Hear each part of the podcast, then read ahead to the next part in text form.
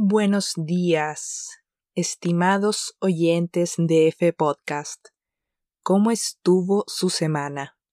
Espero que haya estado genial, tanto en los días de estudio y o trabajo, como también durante el fin de semana. Antes de comenzar con el episodio de hoy 3 de abril de 2022, como ya se ha hecho habitual, deseo enviar un especial agradecimiento a dos países que han sido unos de los más fieles a F Podcast, Francia e Italia. Para ser honesta, no me sorprende tanto que estas dos naciones se encuentren dentro del top 10 de oyentes, ya que al ser países en donde se hablan lenguas derivadas del latín, estos poseen cierta afinidad con el español. Aún así, sí me ha sorprendido gratamente todo el afecto y todos los comentarios positivos que he recibido por parte de los oyentes franceses, como también el hecho de que F Podcast tardó más de lo que imaginaba en entrar en Italia.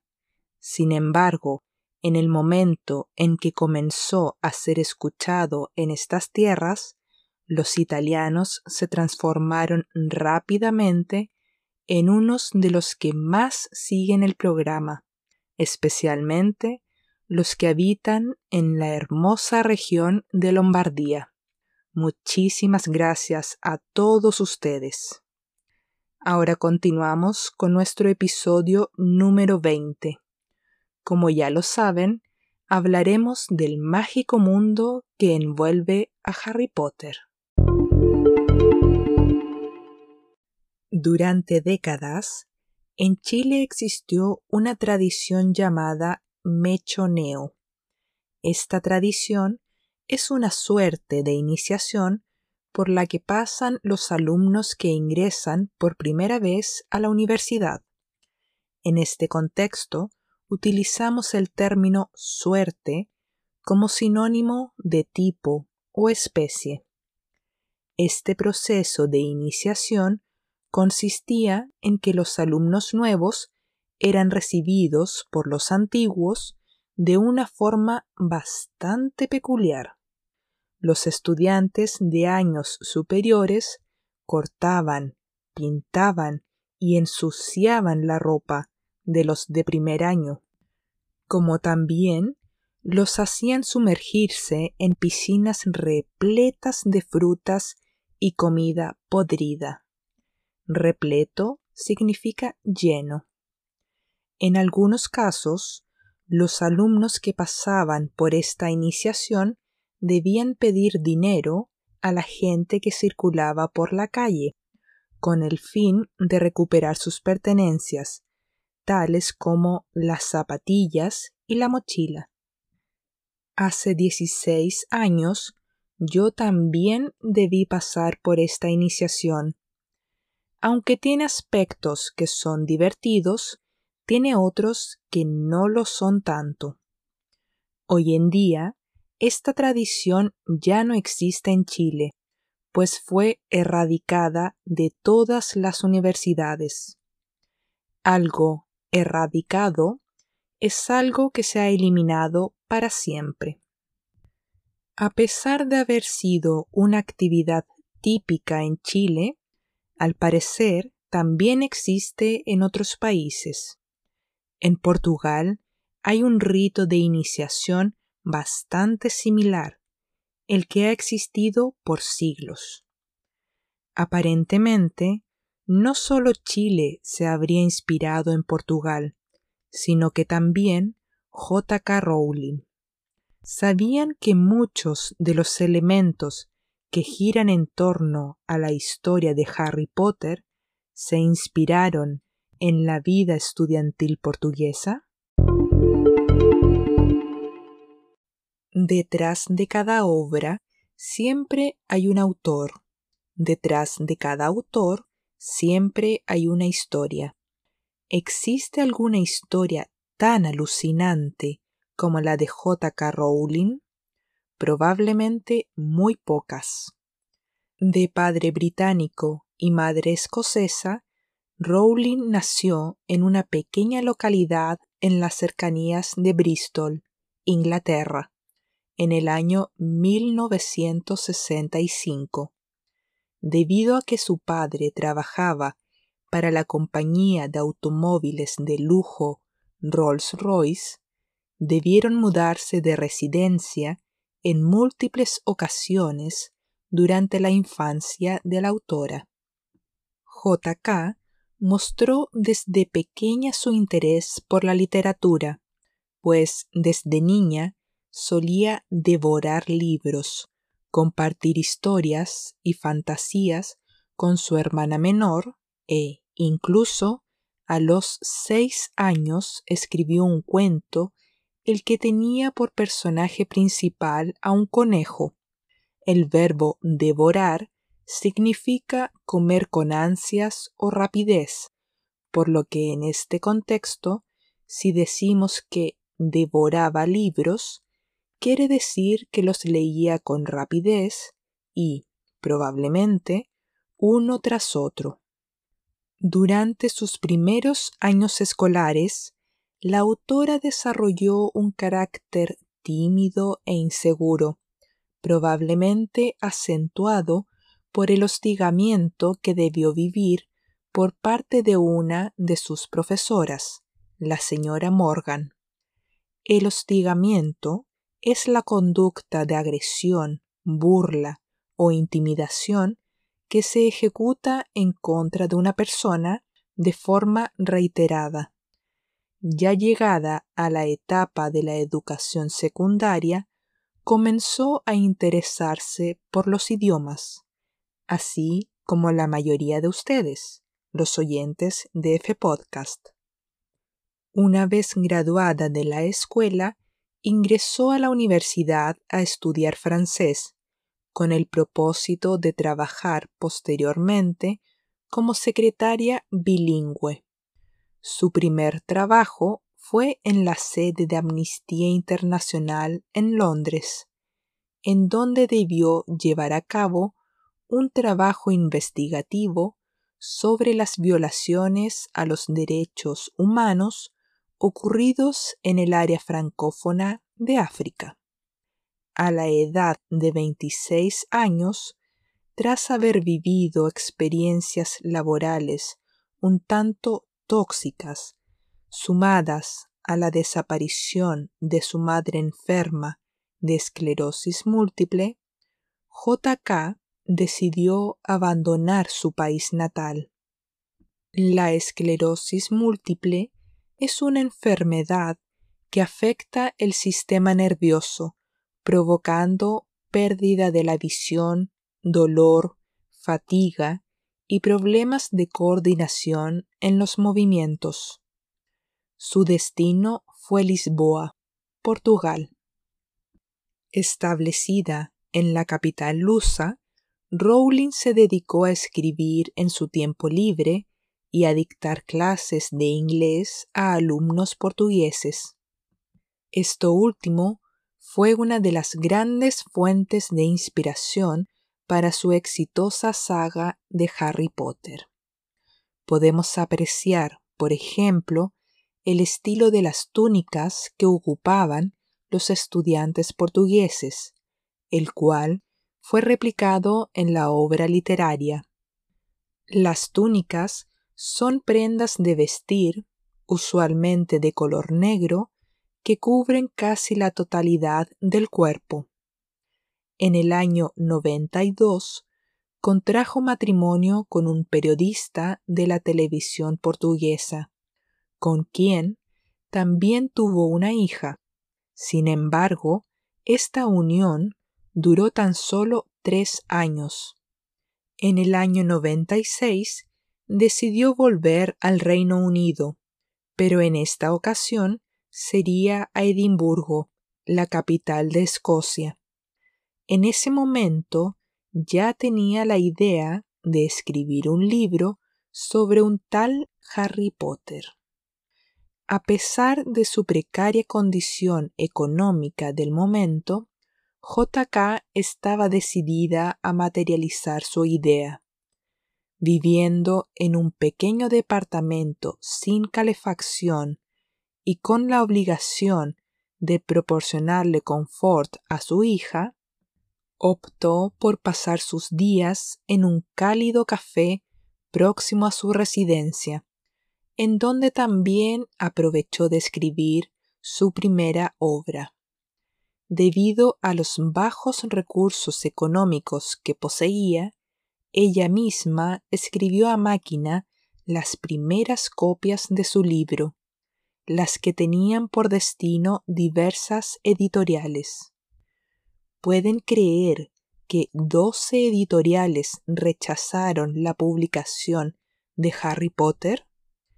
Todo debido a que los editores de la época consideraron que el mercado de historias infantiles era poco lucrativo y, además, que era poco atractivo el hecho de que la historia de un niño fuese escrita por una mujer. Algo lucrativo es algo que produce ganancias económicas. No fue sino hasta el año 97, de la mano de una prestigiosa editorial, en que el primer libro Harry Potter y la piedra filosofal fue publicado.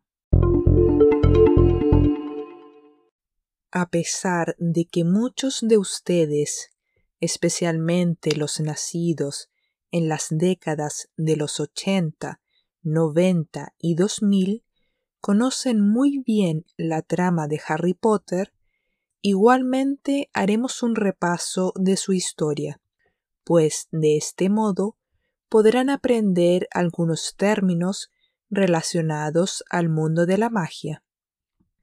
Harry Potter es el nombre del personaje principal de la saga de siete tomos de J.K. Rowling. Un tomo es un libro que forma parte de una serie. Harry es un niño huérfano, el que ha sido criado en la familia de sus dos tíos y primo, quienes, en su condición de simples mortales, siempre le dieron un trato denigrante e inhumano a Harry. A la edad de once años, Harry recibe una invitación para asistir a una escuela de magia y hechicería llamada Hogwarts. Además, se entera de la razón de la muerte de sus padres y de su naturaleza. Todos ellos eran magos. Con la ayuda de Hagrid, un hombre gigante y bondadoso que trabaja para Hogwarts, Harry comienza a comprar los implementos necesarios para asistir a su nueva escuela, tales como una lechuza mensajera, libros mágicos, túnicas, pociones y, por supuesto, una varita mágica. En el trayecto en tren al colegio, conoce a Ron y Hermione, quienes se transformarían en sus amigos y compañeros de aventuras durante los siete libros. Llegados a la escuela, la cual era un castillo encantado, deben pasar por una prueba de selección con el fin de ser asignados en una de las cuatro casas de Hogwarts, Gryffindor, Hufflepuff, Ravenclaw y Slytherin. Tanto Harry como sus amigos quedan seleccionados en la casa representada por el color rojo y el dorado, Gryffindor. Durante su primer año escolar, el grupo de amigos debe asistir a clases de pociones, hechicería y herbología. La herbología es el estudio de las propiedades y aplicaciones medicinales de las plantas, como también a entrenamientos de vuelo en escobas mágicas. En donde Harry queda seleccionado para ser parte del equipo de Quidditch de Gryffindor, el deporte que se practica en el mundo de los magos. Como en toda historia, también están los antagonistas. En primer lugar, tenemos a Draco Malfoy, un niño arribista y malintencionado que le hace la vida imposible a Harry. Segundo, a Severus Snape, el profesor de pociones, quien, aparentemente, odia a Harry. Y tercero, a Voldemort, un mago que practica la magia negra y es el responsable de la muerte del matrimonio Potter. A lo largo de los siete tomos, Harry vive situaciones mágicas totalmente ajenas al mundo de los mortales, como por ejemplo jugar ajedrez mágico, liberarse de plantas hechizadas, viajar a través de chimeneas, enfrentarse a dragones y serpientes, viajar en buses londinenses mágicos, efectuar hechizos y encantamientos, interactuar con fantasmas y objetos mágicos, hacer viajes en el tiempo y, por supuesto, enfrentarse a las fuerzas oscuras. Si bien en el transcurso de todos los libros de la saga de Harry Potter se repite la mayoría de los elementos del primer tomo, tales como la descripción del mundo mágico, las dificultades que deben sortear los protagonistas a lo largo del año escolar y la lucha constante contra los antagonistas, el nivel de imaginación y creatividad de la autora es tal que cada libro logra mantener a los lectores encantados con la trama y con ansias por leer el siguiente ejemplar de la saga. ¿Saben qué significa el verbo sortear? Primero, dejar a la suerte una situación. Segundo, superar una dificultad. El éxito de los libros de Harry Potter fue tal que la historia fue llevada a la pantalla grande en el año 2001, es decir, al cine. De la mano de Warner Bros., la versión cinematográfica de Harry Potter logró en menos de una década la mayor recaudación monetaria de la historia. Los derechos de autor fueron otorgados siempre y cuando las películas se mantuvieran fieles a los libros y el reparto fuera mayormente británico. La expresión siempre y cuando indica un sentido de condicionalidad en donde se exige el cumplimiento de alguna cosa. Los actores que interpretaron a los personajes principales de la saga fueron Daniel Radcliffe en el papel de Harry, Rupert Grint en el de Ron y Emma Watson en el rol de Hermione. Cada tomo fue llevado a una película, a excepción del séptimo, que fue dividido en dos entregas. Lamentablemente, el éxito suele venir acompañado de luces oscuras y polémicas que surgen en el camino, conflictos internos y lucha de egos. Durante los primeros años de la saga, surgieron algunos grupos estadounidenses religiosos que condenaban el sentido pagano de la película por supuestamente promover la magia y la hechicería. Algo pagano es algo que es considerado como falso por parte del cristianismo, del judaísmo o del islam. También J.K. Rowling fue demandada por un supuesto plagio de la obra Larry Potter de Nancy Stauffer, demanda que quedó en nada. En los años recientes, vale decir desde el 2019 hasta la fecha, JK ha emitido una serie de desafortunadas opiniones mediante sus redes sociales, principalmente Twitter, dejando en evidencia su falta de empatía y respeto hacia las personas homosexuales y, en especial, hacia las que son transgénero. Debido a estos dichos, tanto Daniel Radcliffe como Emma Watson han manifestado su rechazo hacia los comentarios de la autora, como también su poco interés en volver a trabajar con ella. Sería ideal que J.K. Rowling pudiera traspasar su genialidad como escritora a su calidad como ser humano. Disfrutar de grandes obras realizadas por grandes personas es lo que todos anhelamos para nuestra sociedad. Creo que soy una de las pocas personas que comenzó a leer los primeros libros de Harry Potter cuando éstos aún no eran mundialmente conocidos, muchísimo menos la película. Corría la década de los noventa cuando una compañera de escuela me sugirió estos libros, ya que su hermano mayor los estaba leyendo y estaba fascinado con la historia. En ese entonces nosotras éramos unas niñas de tan solo unos diez años, por lo que leer no era precisamente por placer.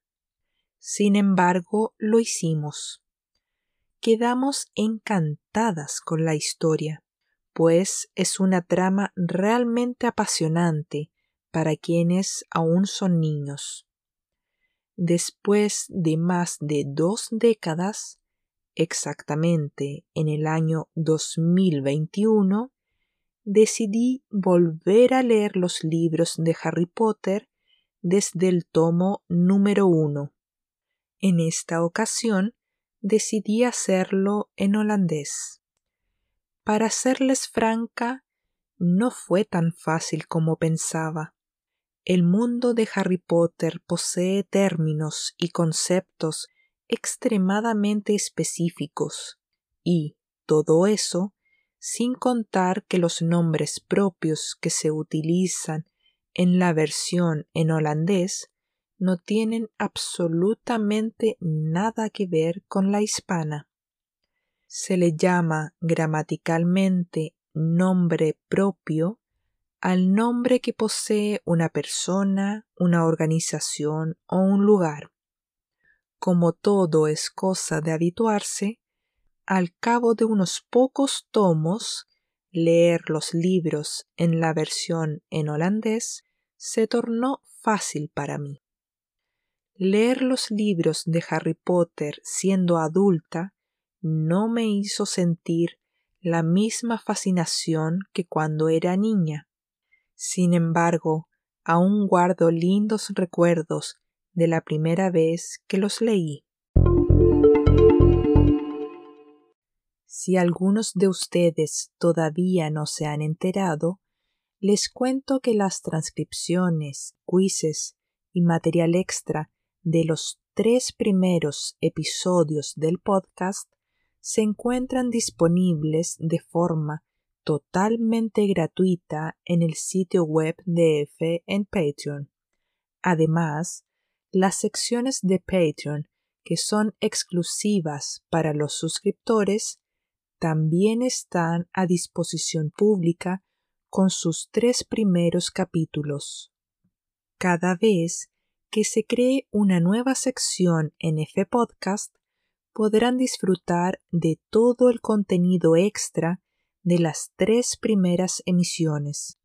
Como saben, el link de acceso a Patreon lo pueden encontrar en las cajas de descripción de F Podcast. Los espero en el episodio número 21 del programa. Hasta entonces.